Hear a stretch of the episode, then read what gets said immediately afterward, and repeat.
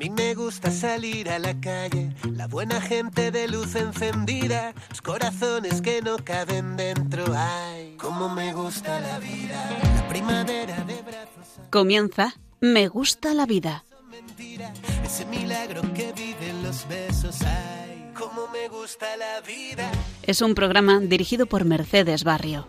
donde los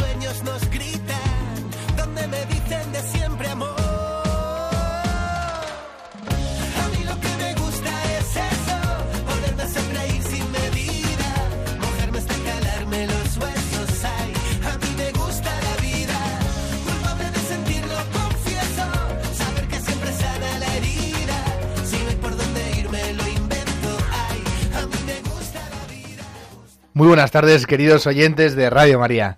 Un martes más nos volvemos a encontrar en nuestro programa Me Gusta la Vida y os queremos dar la bienvenida a todo el equipo de voluntarios del programa. Hoy están con nosotros Davinia López. Hola Davinia. Buenas tardes. Víctor Sánchez. ¿Qué tal, Víctor? Hola, Pablo. Y quien les habla, Pablo Mariñoso. En nuestra sección de oración tenemos con nosotros a Patri Bukielska y en el control de sonido y dirección del programa, como siempre, a Mercedes Barrio. Quizá ya no se acuerden, pero en nuestro último programa, hace ya un par de semanas, estuvimos reflexionando sobre la importancia de la defensa de la vida a pie de calle. Decíamos entonces que muchas veces los católicos nos quedamos en una defensa algo abstracta de nuestra fe y que nuestra tarea ha de empezar por salir a la calle para transmitir el bien, la verdad y la belleza. Bien, pues hoy, por su radical importancia, queremos abordar de nuevo este tema. Si se acuerdan, tuvimos el anterior programa con nosotros a un invitado de lujo, Jaume Vives, y hoy Jaume vuelve a estar con nosotros. ¿Qué tal, Jaume? ¿Qué tal? Hoy no me he perdido, ¿eh? Estupendo. ha llegado puntual, lo, lo prometemos. Hoy sí, hoy sí. Recordamos para quien no te conozca que principalmente eres periodista y escritor y contigo vamos a reflexionar sobre los otros cinco puntos que fueron recogidos tras varias intervenciones tuyas en diversos congresos. Además, hoy, como siempre, terminaremos nuestro programa con un espacio de oración que nos ayuda a interiorizar todo lo que hemos comentado y aprendido y para pedir al Señor que nos dé la valentía y la fortaleza necesarias para transmitir nuestra fe, así como para dar gracias a Dios por todos los dones que nos ha concedido. Y si os parece, pues podemos empezar ya con la tertulia. Decíamos que a raíz de varias ponencias, Jaume, los medios recogieron 10 puntos a modo de consejos para combatir la cultura de la muerte a pie de calle y estando dispuestos a morir en el intento. Así que hoy queremos tratar los cinco siguientes puntos que, recogidos por José María Carrera, aparecieron en Religión en Libertad, que dicen así. Además de vivir la fe y la causa provida en la vida pública, debemos defenderla en los medios. Un consejo para ello, después de la convicción y la oración, es la infiltración en la mente de quien insulta a los provida, para comprender los motivos que le llevan a hacerlo. Se trata de entender por qué el tipo que te insulta o que dice que el aborto está genial piensa eso. Hay que entender su pensamiento, porque si no le hablas en un lenguaje que pueda entender, no te va a escuchar. Solo entonces puedes estructurar tu mensaje, por ejemplo en el caso de la eutanasia. No hablamos de que un anciano sufra o no, sino de que el sufrimiento es una realidad y hay una persona a la que hay que aliviar. En este punto, un paliativista le explicó que de los 25.000 pacientes que atendió en su carrera, muchos le decían querer morir ante el sufrimiento, pero tras aplicar buenos cuidados paliativos, solo dos solicitaron la eutanasia. Lo que hay que hacer entender es que lo cruel no es estar en contra de la eutanasia, sino que 70.000 personas al año que necesitan paliativos no los reciban.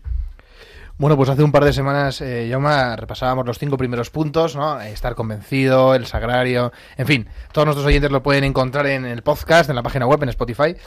Y hoy eh, empieza este sexto punto hablando de, de infiltrarnos solamente del otro, que en el fondo es usar su lenguaje, su terminología también, porque muchas veces aquí lo hemos hablado, ¿no? Cómo esconden la eutanasia con la muerte digna, el aborto con el IBE y todos estos tabús que, que- que no son capaces de, de- de tapar la miseria, ¿no?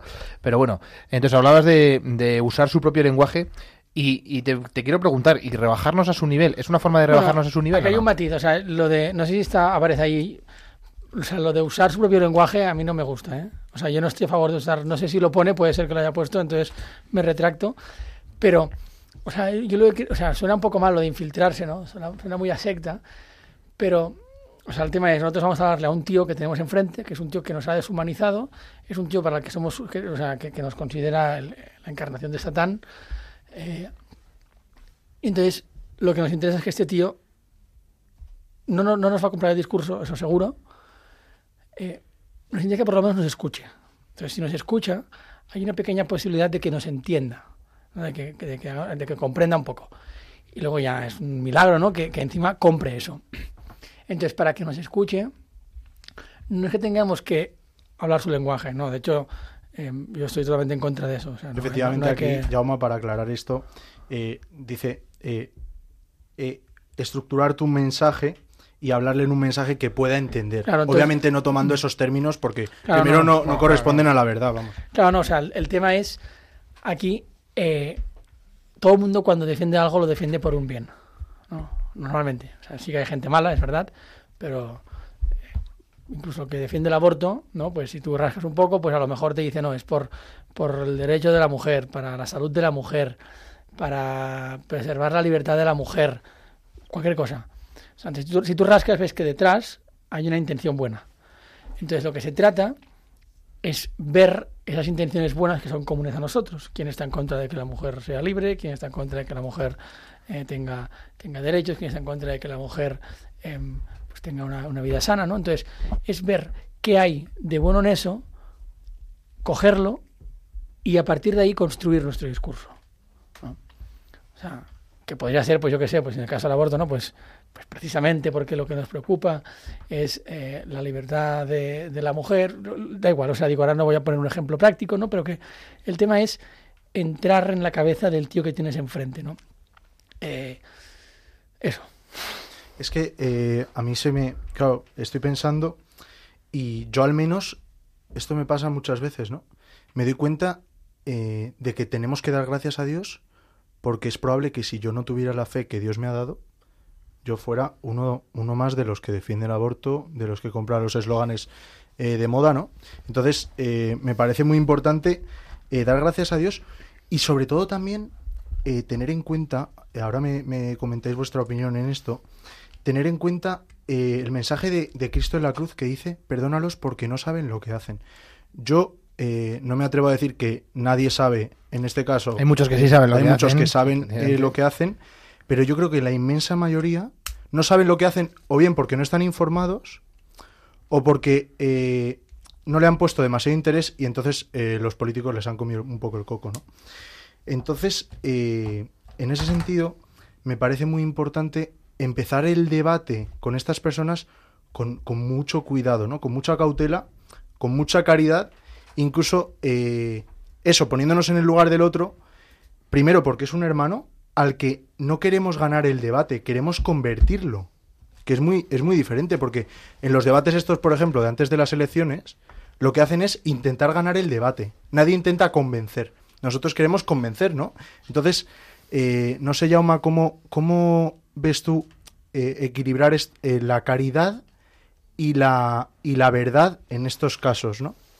O sea, volviendo un poquito más atrás, que con lo que ha- has leído del tema de la eutanasia y tal, por ejemplo, en el caso concreto de la eutanasia, eh, o sea, la cantinela que viene muchos años persiguiéndonos es que es una crueldad estar en contra de eutanasia porque anulas la libertad del enfermo, ¿no? porque no le dejas escoger sobre su propia vida, porque no te importa el sufrimiento. Y entonces, o sea, tú allí, claro, ¿qué ves? Hay un deseo de que la gente no sufra y hay un deseo de que la gente sea libre. Entonces, claro, así a partir de hace que yo tampoco quiero que la gente sufra y también quiero que la gente sea libre. Entonces, nosotros, por ejemplo, con la campaña de vídeos que lanzamos desde la CDP, lo que hicimos fue, así es como piensa el tío que tenemos enfrente, ¿no? cree que nosotros queremos que la gente sufra, que no sea libre, ¿no? y él tiene ese deseo de bien, entonces vamos a construir a partir de aquí. ¿no? Y entonces lo que nos encontramos, eh, la realidad, digamos, eh, está a nuestro favor, ¿no? lo que nos encontramos es que eh, con los periodistas con los que hablamos nos explican que de todos los pacientes que a lo largo de su vida han pasado por sus manos, hay un porcentaje altísimo, la gran mayoría, que al, llegar dicen, quiero que me ayudes a morir. Y luego resulta pues que eh, la enfermedad que tienen, que es un, un cáncer de páncreas, por ejemplo, pues lo están tratando con aspirinas. Entonces el médico dice, coño, claro, yo también querría morir si tuviera un cáncer y me estuvieras dando piruletas para curarlo, ¿no? Y entonces empiezan a aplicar cuidados paliativos. ¿Y qué sucede? Que después de 20, 30, los años que sean de profesión, prácticamente no hay demandas persistentes de eutanasia. Lo cual quiere decir que la gente no quiere morir. La gente no quiere morir. Y entonces, claro, ¿qué es lo que pasa? Que aquí tienes ya un elemento para darle la vuelta a la tortilla. En España hay cien y pico mil enfermos terminales, la mitad no reciben cuidados paliativos. ¿Qué quiere decir? Que esa mitad que no recibe cuidados paliativos no que quiera morir, que quiere dejar de sufrir. Entonces tú le vas a ofrecer una- un jeringazo y te lo van a coger. Igual que si a mí me secuestra Daesh y durante 20 días me torturan, yo al 21 les voy a pedir que por favor me maten, pero yo no quiero morir, quiero que me dejen de torturar. ¿no? Y entonces ahí descubres que ya lo cruel no es estar en contra de la eutanasia. O sea, lo cruel, lo cruel es ofrecer a esa gente un disparo en la sien, pensando que eso es lo que quieren. ¿no? Y entonces, y precisamente porque nosotros no somos crueles y porque no queremos que la gente sufra, ¿no? Porque queremos a la gente y queremos que sean libres, no podemos permitir que se les ofrezca un jeringazo cuando sabes que lo van a coger, pero que no es lo que quieren. Y luego, en el fondo, una cosa que has dicho, Llama, de los cien y pico mil eh, eh, enfermos terminales que hay en España, la mayoría no quieren morir. En general, en todo lo que estamos hablando en este programa y lo que hablamos hace dos semanas, la gente está muy a favor de lo que, de lo que decimos. O sea, creo firmemente en que hay mucho mayor consenso del que muchas veces nos hacen creer, ¿no? Lo hablábamos hace meses, eh, Rod Dreher, este, eh, este pensador, hablaba del ecumenismo de trinchera, ¿no? Como en el fondo en nuestra trinchera entra mucha gente. Si es que, ¿quién va a estar en contra de, de la dignidad de la persona? ¿Quién va a estar a favor del sufrimiento? ¿Quién va a estar en contra de la libertad de la mujer? ¿Quién va, a- estar en contra de la carrera profesional de una que a veces se contrapone, ¿no? Con el tema del aborto. Nadie, ¿eh? Pues es que es, evidente, ¿no? Entonces, todo nuestro argumental, en el fondo, en esta trinchera, hay un ecumenismo que, o sea, es que esto es como el arca de Noé, aquí entra uno de cada clase. Entonces debemos aspirar a eso, ¿no? A no, a- no usar el lenguaje del otro, pero sí a hacernos entender, porque en el fondo yo estoy convencido de que muchos quieren entrar a, a nuestra barca. O sea, porque es que de verdad estamos todos en lo mismo. Bueno, y para que entren, en la, o sea, para que entren, también es verdad que hay que dar una salida digna.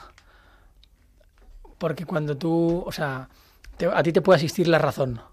Entonces tú puedes estar en un debate con una persona. Entonces es como aplastante, ¿no? Que, que- que lo tuyo es lo verdadero y la otra persona está... Pero si tú no le das una salida digna, mm, te va a investir. Y a ti lo que te interesa es una salida digna, ¿no? Que es, o sea, no sé si me estoy explicando. O sea, porque O se sea, ve ata- el- esa persona que- se ve o sea, atacada. no, o sea, me refiero a que, que una salida digna quiere decir que a esa persona no le cueste, no le cueste en el orgullo acabar comprando lo tuyo. Si me permitís, este es el- exactamente el punto número 8, ¿Ah, sí? perdón, el punto número 7, que es comunicar bien el bien. Que Ah, es, vale. tenemos el bien, vamos a comunicarlo bien para que esta gente tenga... eh, te hemos entendido, Davinia, si quieres. Pero no basta comprender la mentalidad del interlocutor, sino que es importante comunicar bien el mensaje. A lo mejor estás muy convencido, has entendido al, al de enfrente y estructurado un buen discurso, pero a la hora de comunicarlo le gritas a la cara, no le dejas hablar, te ve enfadado y se cierra en banda. Que en el fondo es lo que decías tú, dar una salida... O sea, Sí, también una salida intelectual en ese sentido, es decir, no del o sea, no- o sea que, que pueda renunciar a lo que pensaba sin sentirse tonto. O sea, que pueda tener una salida digna a lo que él estaba defendiendo. Porque si no, somos muy orgullosos.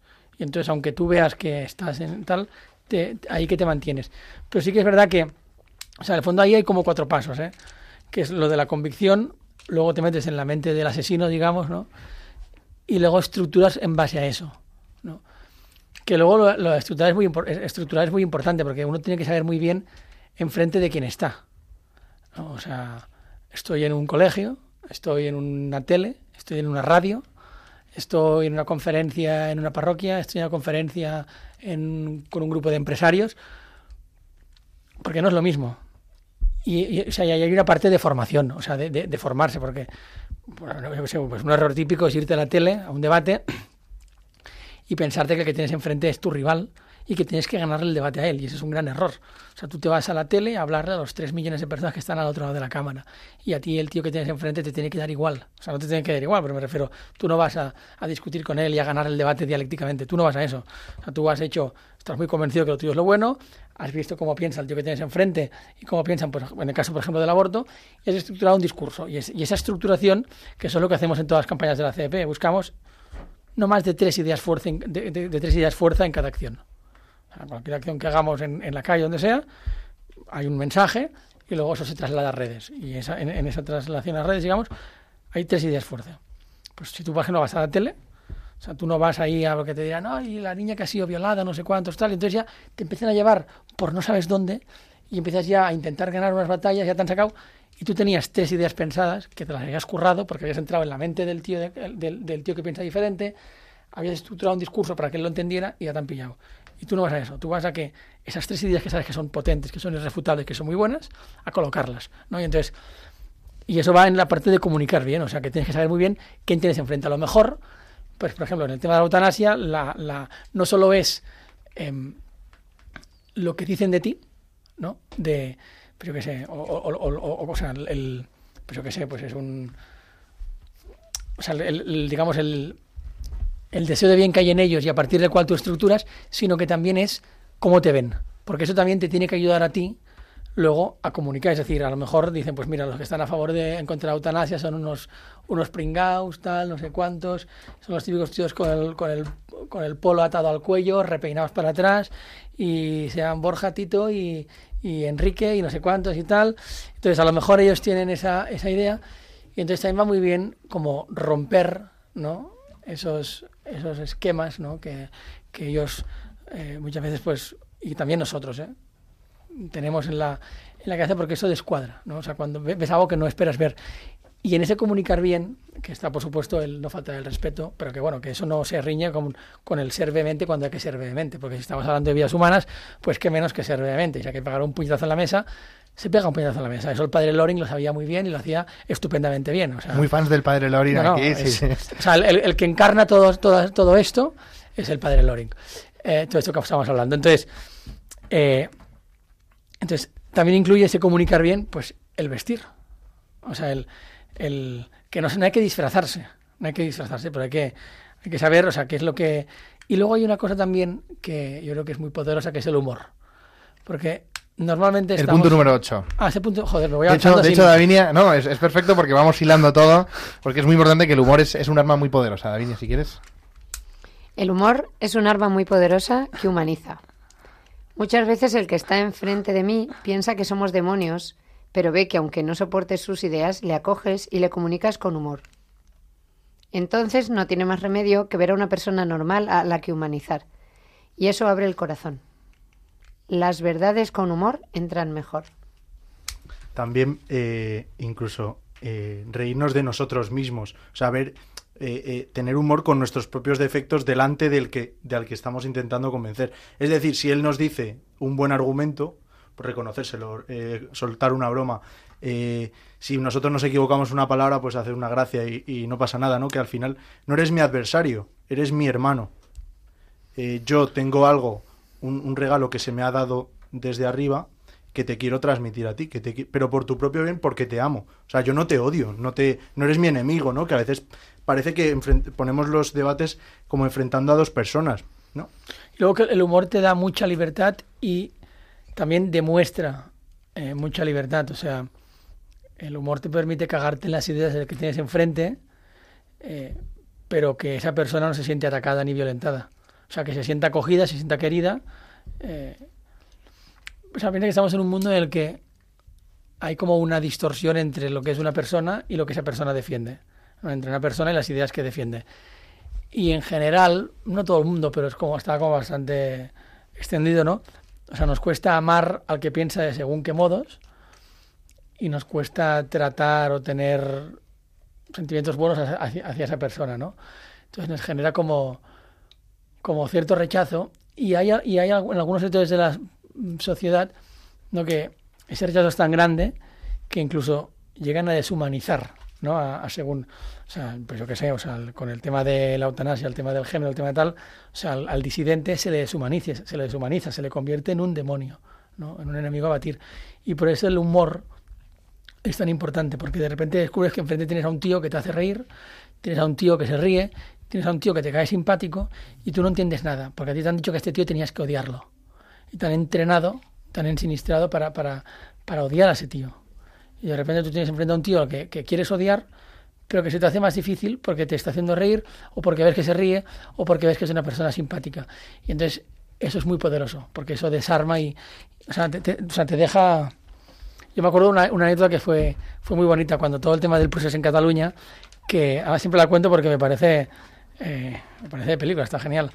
Em, cuando todo el tema de los vídeos en el balcón y tal, había una, nos escribió una señora que su padre se estaba muriendo en el hospital. Y entonces eh, su padre era súper indepe y ella no. Y entonces ella se estaba viendo uno de los vídeos ahí que habíamos hecho una gamberrada en el balcón, no sé si habíamos inventado un referéndum ficticio, algo así, para reírnos del proceso y tal. Y entonces ella entraba pues al, al hospital riéndose y tal, y su padre, que estaba ahí agonizando, oye, ¿de qué te ríes? Y nada, nada, nada, nada. Que no le voy ahora a enseñar el vídeo, que se está muriendo, para que se lleve ahí un disgusto antes de morirse. Dijo que sí, que sí, que, que estás mirando, tal, que me lo dejes ver. Y entonces vio el vídeo y se rió. Y entonces esa señora nos escribía dando las gracias porque su padre, antes de morir, se había podido reír, se había reído con tal. Entonces yo creo que es una cosa que, además, si esa libertad no la tenemos los cristianos, ¿quién la va a tener? ¿no? O sea, si no somos los cristianos los que tenemos la libertad de, de ser simpáticos, aunque ya te digo, aunque me pueda cagar en tus ideas, pero ser simpáticos, acoger, de ser agradables con el mayor de nuestros adversarios, ¿quién va a tener esa libertad? O sea, es que somos nosotros los cristianos los que tenemos la libertad para hacer eso. Y, y de hecho eso es lo que, lo que al mundo le, como que le, no es capaz de entenderlo, pero bueno, tenemos que insistir y, y enseñárselo. Me acuerdo cuando Juan Manuel de Prada escribió un artículo diciendo que rezaba por los hijos de Pablo Iglesias, hubo gente que se cabreó, que no lo entendía, no sé cuántos, cómo puede rezar por esa rata, tal, no sé cuántos. Ah, Es que sois tontos, tío, es cómo o sea, es no entender pues esa libertad tan grande que es la que te permite, que luego yo entiendo pues que no todos estamos llamados, o sea, no estamos llamados a ser amigos de todo el mundo. O sea, digo, y no estamos llamados a que todo el mundo nos caiga bien. Que te pueden poner según qué personaje delante. O sea, hay orillas a las que no se puede tender puentes. No, no, eso desde luego, porque te los destruyen. O sea, tú los puedes, si, si los construyes bien, los puedes tender. Ahora, si quieren cruzar, no, no van a cruzar, pero si quieren cruzar, que crucen. Pero eso, te- tender un puente siempre. Ahora, tender para que vengan, para que vengan para, para la orilla del bien, no del, no, no- del mal. Pero dejando de lado que es verdad que no todo el mundo está llamado a ser amigo de todo el mundo y que, y que no tienes por qué, no, no todo el mundo tiene que, que caer en gracia, eh, tenemos que tener esa libertad para no tratar como enemigos.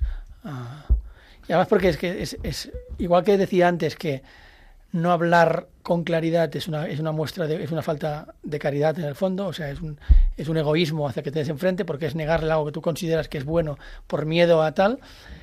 En ese caso también es, es una es una, una muestra de egoísmo el no ser capaz de acercarte y de querer al tipo que tienes enfrente que defiende una auténtica barra basada. Sobre todo, yo así por, por hacer una breve pincelada, eh, de, eh, me parece también que eh, demuestra madurez de la persona, ¿no? O sea, demuestra madurez, libertad, que es lo que tú, en lo que tú tanto insistes, y también buena, buena salud mental. O sea que, no, eh, quiero decir, y también eh, tenemos el ejemplo en tantos santos con buen humor, ¿no? Bueno, y O sea, Jesús se me también, Jesús era se- un cachondo, Se también. me, se me viene a la, a la cabeza Santo Tomás Moro, que subía, cuando le iban a, a decapitar, eh, subía y le, y le dijo al verdugo, tú no, ma- no me ayudes a subir, ayúdame a bajar, que subir ya puedo yo solo, ¿no? O sea, al final es como que deja ¿Qué muy, deja muy de- desconcertado a- a- al contrincante, entre comillas, ¿no? Había uno, no sé qué martinera de primeros siglos, que le estaban cocinando a la parrilla y que dijo que le dieran la vuelta, que por ese lado... San Lorenzo, San Lorenzo. No, da- Dame la vuelta que por este lado ya estoy hecho. A mí me encanta, ya os lo cuento, San Andrés Welters, que es un santo muy rarito, que no le conoce casi nadie, ¿no? Y era un santo al que la iglesia le echó porque, porque tenía muchas esposas y porque tenía sexo público. Bueno, en fin, era, era un fenómeno, ¿no? Y un borracho y tal. Entonces la iglesia era, era holandés. Entonces cuando llegaron los calvinistas, que trasquilaron a todos los sacerdotes, y él dijo, no, no, yo soy sacerdote. ¿Tú qué vas a ser sacerdote? Y dijo, fornicador fui siempre, hereje nunca. Y allí, y allí murió, ¿no? Y además riéndose, en fin. Tenemos muchos ejemplos, sin duda. También pienso en Rafa Lozano, amigo de, de esta casa, que siempre decía mucho, eh, pasarlo bien haciendo el bien.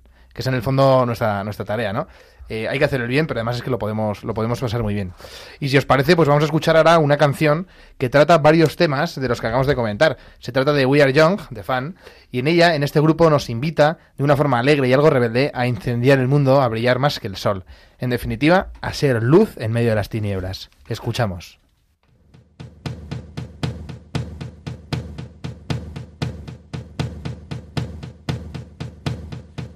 Give me a second, I need to get my story straight. My friends are in the bathroom getting higher than the Empire State. My lover, she's waiting for me just across the bar. My seat's been taken by some sunglasses, asking about a scar. And I know I gave it to you months ago.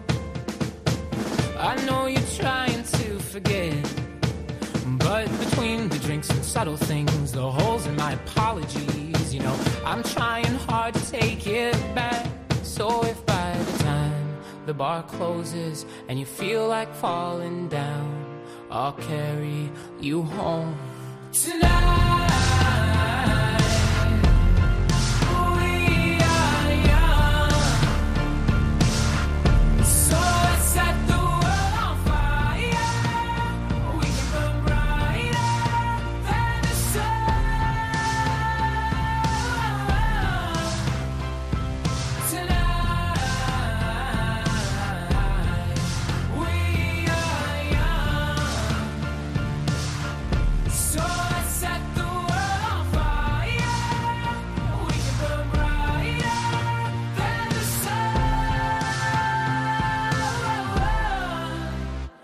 No, I know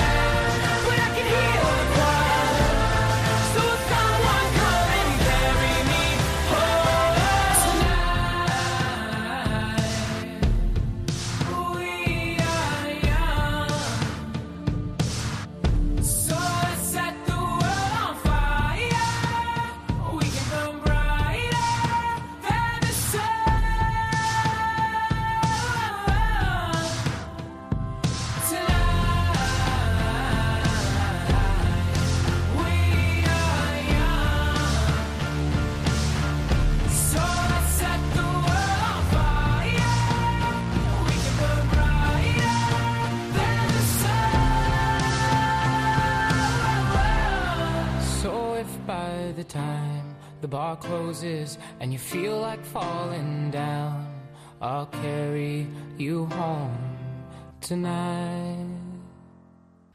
Y aquí seguimos en Radio María, en el programa Me Gusta la Vida, con Davinia López, Víctor Sánchez, Patri Bukielska, Mercedes Barrio y Pablo Mariñoso, en este segundo programa dedicado a la defensa de la vida a pie de calle. Y hoy le recordamos, está con nosotros además Jaume Vives, eh, repasando 10 puntos sobre unas conferencias que dio hace tiempo. Así que si os parece, mm, tras escuchar esta canción, podemos seguir comentando los puntos para combatir la cultura de la muerte sin morir en el intento. Davinia. Estando dispuestos a morir en el Estando dispuestos a morir en el intento. La importancia de una imagen alegre, rebelde y antisistema. Tras años de experiencia en activismo pro vida, observamos cómo han conseguido convertir nuestra causa en una gris y aburrida, como si fuese del pasado. Por ello, en su campaña frente a la eutanasia de vividores, usamos un nuevo diseño, con colores y acciones antisistema, para convertir esta causa en algo que cautivase a los jóvenes. El joven tiene un espíritu de rebeldía, y el mundo sabe ofrecer eso muy bien a los jóvenes. Pero nosotros muchas veces no sabemos. Tenemos que saber romper esos esquemas, prejuicios y barreras que tenemos con la persona de enfrente.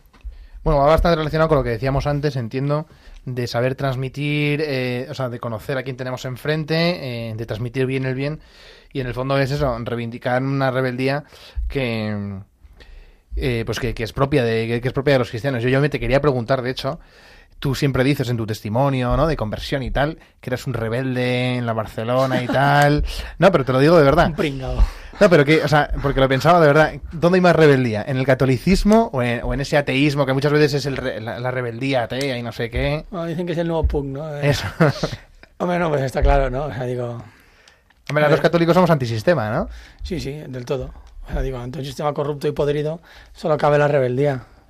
Eh, pues desde luego, o sea, yo creo que la, la, la- o sea, el, la- o sea, el, el valor, el mérito, lo, lo, lo bonito, lo, lo bello no está en, o sea, al final el sistema te vende una, una apariencia de rebeldía que no es otra cosa que seguir lo que el sistema te dice, ¿no? O sea, relacionarte como te enseña el sistema que te tienes que relacionar con el dinero, con el ocio, con las mujeres, con, con lo que sea, ¿no? contigo mismo, con la ropa, tal. Entonces, o sea, se lo puede disfrazar de rebeldía, pero, o sea, aquí quien, o sea, quien realmente va nadando contra corriente, aunque a veces es cansado, y tampoco se trata de estar siempre ahí y tal, es, es el católico.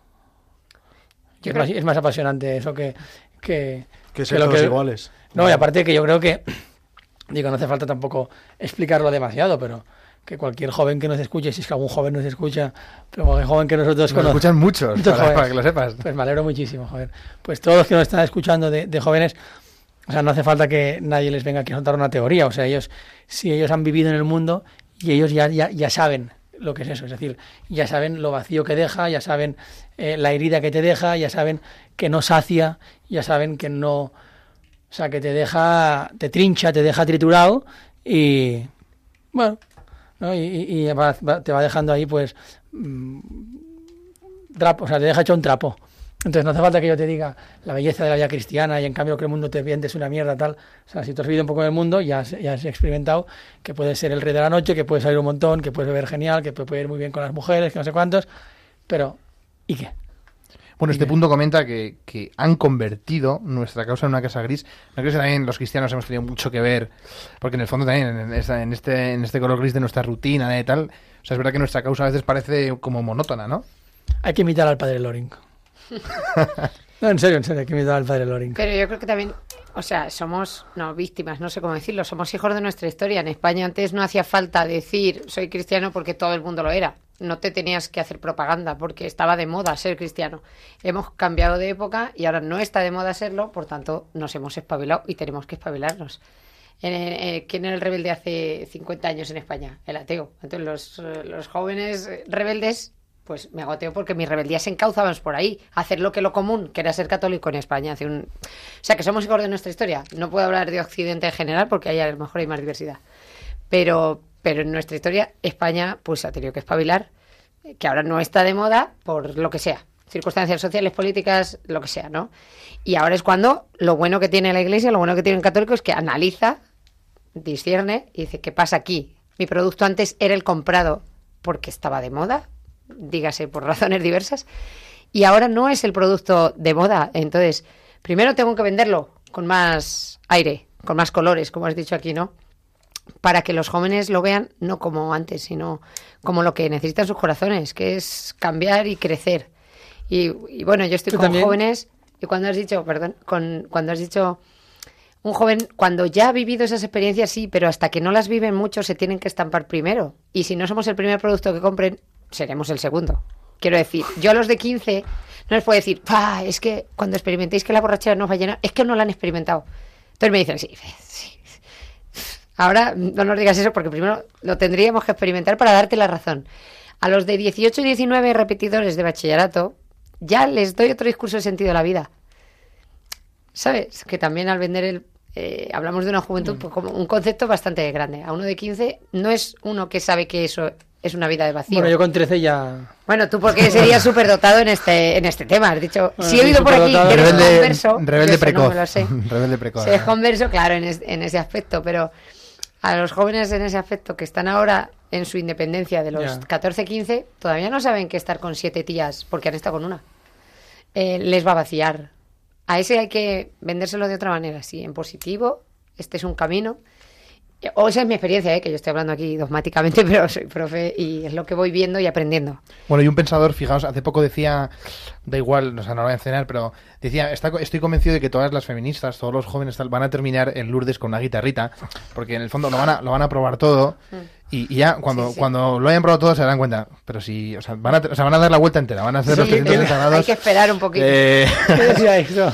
Sobre decía todo eso un buen amigo mío en cualquier caso y, y- y tiene toda la razón, ¿no? Y, y tiene toda la razón. Bueno, luego dices quién es, ¿vale?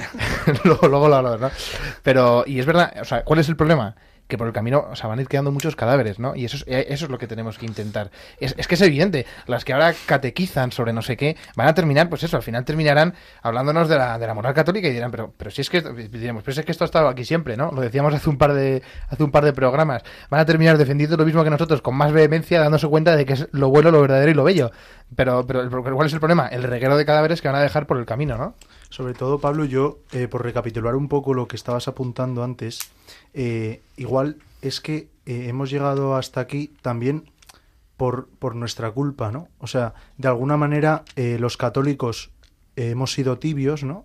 No hemos dado la batalla cultural que tenemos que dar, no hemos sido auténticos, ¿no? Y dice Jesucristo en el Apocalipsis a una de las siete iglesias, ¿no? Le dice, a los tibios los vomitaré de mi boca. O sea, los católicos de alguna manera nos hemos acostumbrado a ser mediocres. Y eso no puede ser porque es lo contrario de lo que. de la, esencia, ¿no? O sea, eh, un católico ya de por sí es luz. Es luz del mundo, ¿no? Entonces, no tiene que hacer nada. Simplemente ser católico, ya, simplemente con serlo, ya se alumbra al mundo, ¿no?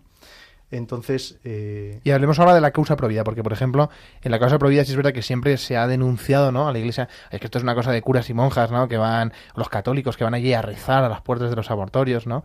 Entonces, por eso la campaña de vividores, por ejemplo, resultó muy esperanzadora, porque en el fondo, con carteles en el metro, eh, con, con caretas, o sea, de todo, eh, se consiguió con muchos colores también y con vídeos, con testimonios, ¿no? Me, recuerdo que fue, fueron desde artículos, vídeos, carteles, una campaña gigantesca que, que en el fondo lo que hizo fue sacar, no, bueno, no, no sacar las sotanas, porque es que es muy importante que, la gente de la iglesia defienda la vida, ¿no? Pero oye, que es, que es una cosa muy amplia, ¿no? Que se puede defender de, muchos, o sea, que es que no hace falta ser creyente para estar a favor de la vida, ¿no?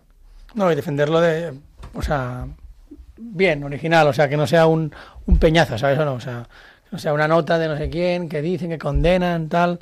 O sea, pues hace falta coger una estética antisistema, ¿no? Que estarán apropiado los que son en el fondo del sistema y ya está. O sea, Así es, así es. Pero sin embargo tenemos que tener esperanza, que es el, el siguiente y último punto de los de los 10 puntos, por fin. que consiste son tuyos, eh, Jaume, que consiste en tener esperanza porque la batalla no está perdida. Es que yo me canso de mí mismo, ya estoy muy cansado. me caigo mal ya. A nosotros que- también. pues, pues yo me estoy divirtiendo mucho. Bueno, vamos con el punto número 10. Tener esperanza. La batalla no está perdida. Nuestra esperanza está puesta en el Señor, y Él decidirá lo que le corresponde a cada momento de la historia. Cuando parece que todo está perdido, debemos considerar que con que una sola alma llegue al cielo, todo el trabajo habrá valido la pena. Pero en cualquier caso, la batalla no está perdida. Puede estar lo legal, social o políticamente, pero España está llena de grupos de gente que hacen rescates o montan casas y refugios para acoger a madres. No es una causa perdida, solo debemos estar dispuestos. Entonces, ¿crees de verdad, Jaume, que hay esperanza? Sí, pero es importante lo que decía, o sea, si uno pone las esperanzas en, en sus fuerzas, eh, o sea, a mí me pasa continuamente, ¿no? O sea, yo espero que las cosas me salgan bien por lo mucho que me esfuerzo y que, que es lógico, ¿eh? Pero cuando uno pone las, la esperanza en sus fuerzas, se frustra, ¿no? Tú te puedes proponer, venga, va, me voy a proponer salir de la cama antes de las 9 de la mañana. No, que esto de dormir hasta las 10 no se puede, venga, va, y estás ahí y al cabo de una semana descubres que, venga, me voy a- proponer querer bien a mi mujer, ¿no? Entonces, cuando uno vi- vive de propósitos, ¿no? que se hace, ¿no? Y que él, por sus narices, ¿no? Y por su fuerza de voluntad tiene que, tiene que conseguir, al final, pues, se pega una torta y pierde la esperanza, porque está poniendo la esperanza en sus fuerzas. Entonces hay esperanza, claro que hay esperanza, pero no en nuestras fuerzas.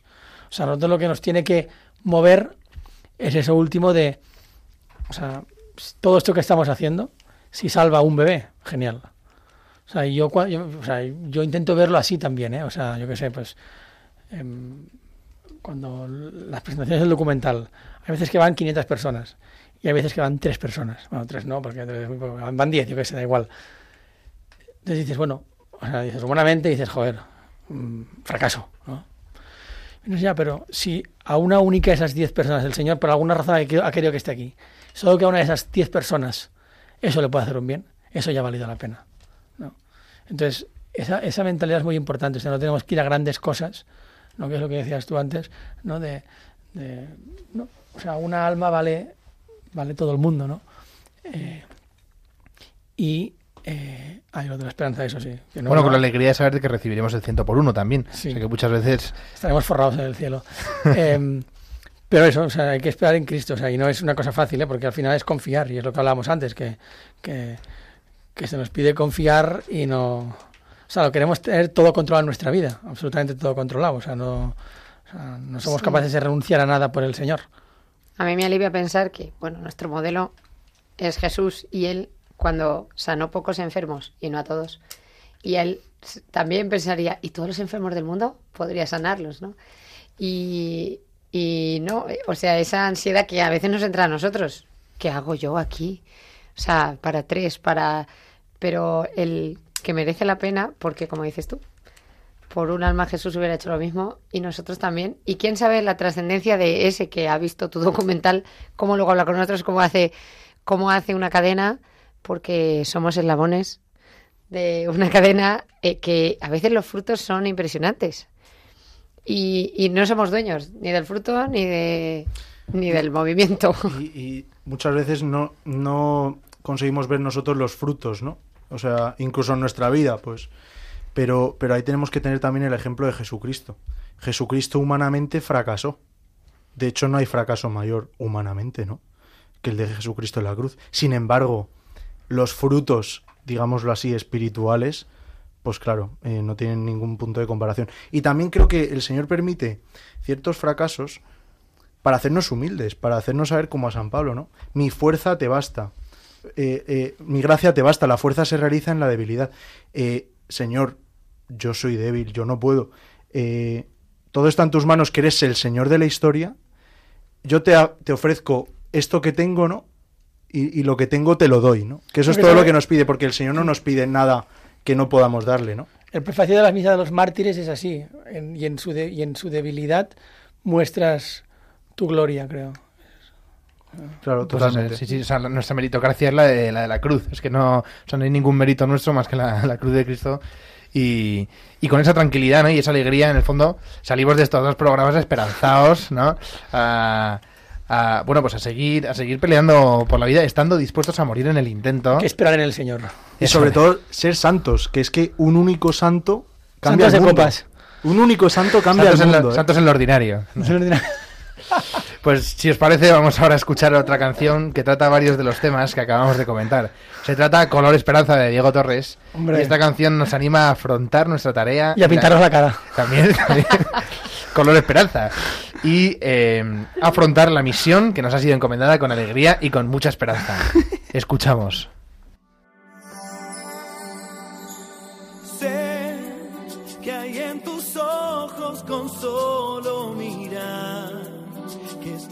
Cansado de andar y de andar y camina girando siempre en un lugar. Sé que las ventanas se pueden abrir Cambiar el aire depende de ti, te ayudará, vale la pena una vez más saber que se puede, querer que se pueda, quitarse los miedos, sacarlos afuera, pintarse la cara, color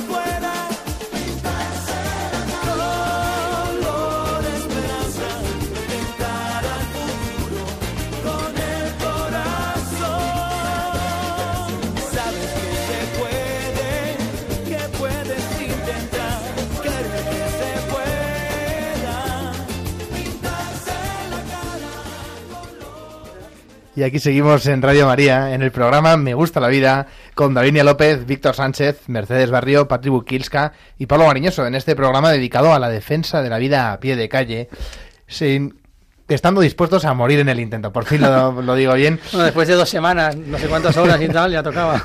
Tú has conseguido llegar bien aquí en la primera y yo he conseguido decirlo bien.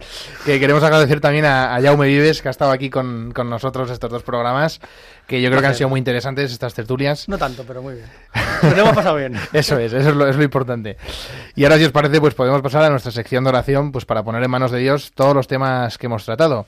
Y así finalizamos este segundo programa dedicado a la defensa de la vida a pie de calle, haciendo silencio unos instantes en nuestro interior, rezando juntos al Señor.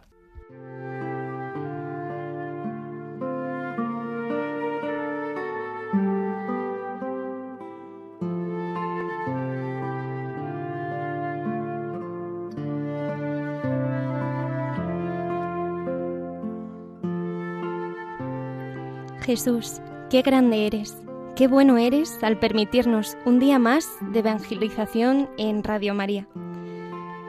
Te quiero pedir por los cristianos, por los que tenemos fe, para que no nos avergoncemos de ti. Hay tantas ocasiones en las que nos parecemos a San Pedro al negarte. Sabemos cuánto sufres y te pido perdón. Tú, Señor, lo sabes todo. Sabes que aunque a veces sea cobarde, te amo con todo el alma. Queremos ser buenos discípulos, aprovechar el don de la fe y cada don que tú nos das, para hacer más grande tu reino, para llevar el mensaje de la vida por nuestros ambientes.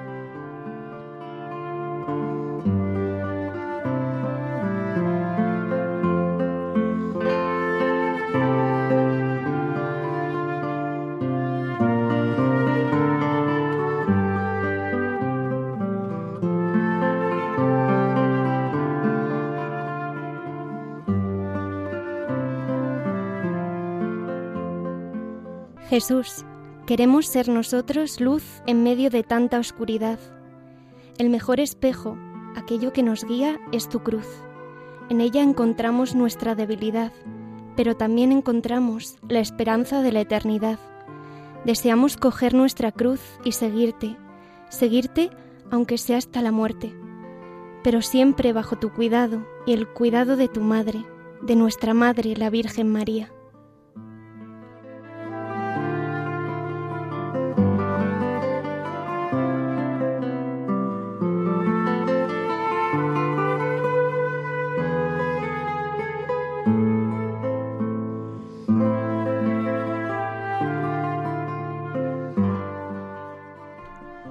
Señor, haz de mí instrumento de tu paz, que donde haya odio, ponga yo amor, donde haya ofensa, ponga yo perdón, donde haya discordia, ponga yo armonía, donde haya error, ponga yo verdad, donde hay duda, ponga yo fe, donde hay desesperación, ponga yo esperanza, donde hay oscuridad, ponga yo luz donde hay tristeza, ponga yo alegría. Haz, Señor, que más busque yo dar que recibir consuelo, ofrecer que recibir comprensión, amar que ser amado, porque solo olvidándose de sí se encuentra uno a sí mismo, solo perdonando se es perdonado, solo en la muerte nos despertamos a la vida. Amén.